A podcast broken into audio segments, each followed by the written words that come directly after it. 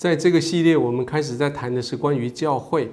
在教会，我们这个礼拜我们谈的是教会是你的第二个家庭。有第二个家庭，但就是有第一个家庭。我们用的是马可福音第五章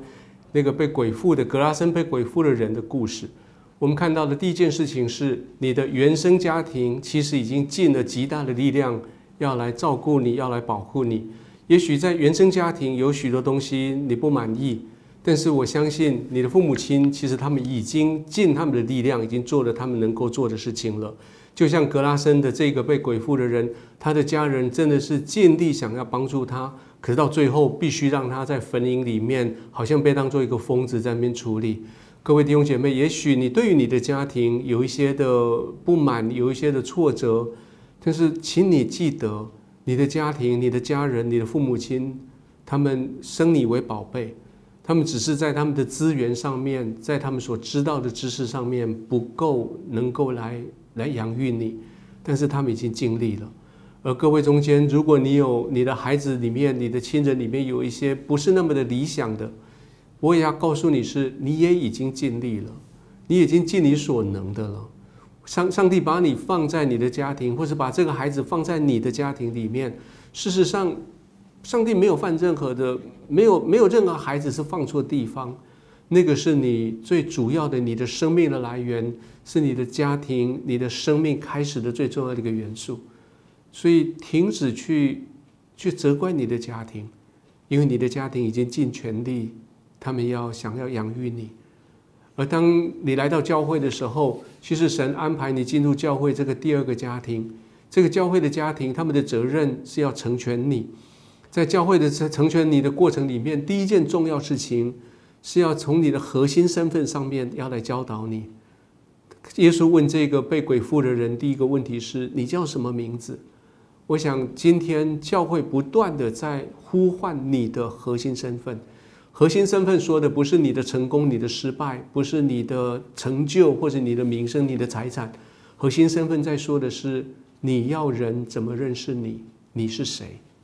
我想在教会的里面，当你被成全的时候，你很清楚知道你是谁，你很清楚知道你在这个这个社会、这个生命里面你的重点、你的生命目的之后，神要做的第三件事情，就是要让你从教会被差派回去你的家庭。在教会里面当然很好，大家都非常的互相喜欢，但是这个不是你的生命的终点，你的生命终点绝对不是教会。你的生命的终点是你的家庭，你从那个家庭领受生命被培育，你来到教会的家庭被成全，接着你要回到你的原生家庭去祝福他们，就像耶稣所说的那个 ecclesia 那个教会的概念，教会的概念是当有一群人带着他们的价值观，带着他们的他们的敬拜来到一个地方的时候，神的国度就在那里。你回到你的家庭里面，就像一个一个笑一个面笑放到一团面里面去。当你回到你家里的时候，你并不孤单，你可以在那里开始发笑，开始影响你的家庭。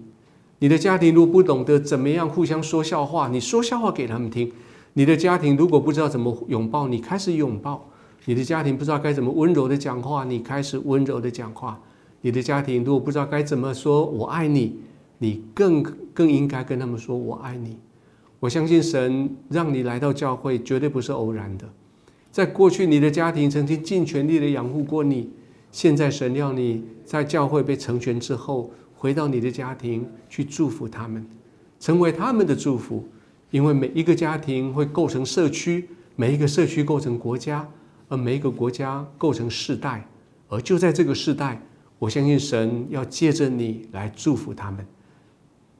我要祝福你们，在你们小组的时候，谈一谈你们的家庭，谈一谈你们从家庭里面所接受到的酸甜苦辣，也谈一谈你们的教会生活，还有最重要是谈一谈你怎么样计划回去祝福你所爱的爸爸妈妈，你所爱的孩子们。而最重要的是，记得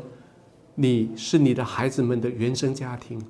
将过去祖宗、过去你的爸爸妈妈他们所留下来的那一些咒诅，把它给拦阻掉，就像你站在一条河流，把上游所留下的垃圾把它给清掉，你留给你的下游，就是你的子孙的只有你的祝福。我觉得神他要借着你蒙祝福，他要大大祝福你跟你的家庭。愿上帝祝福你。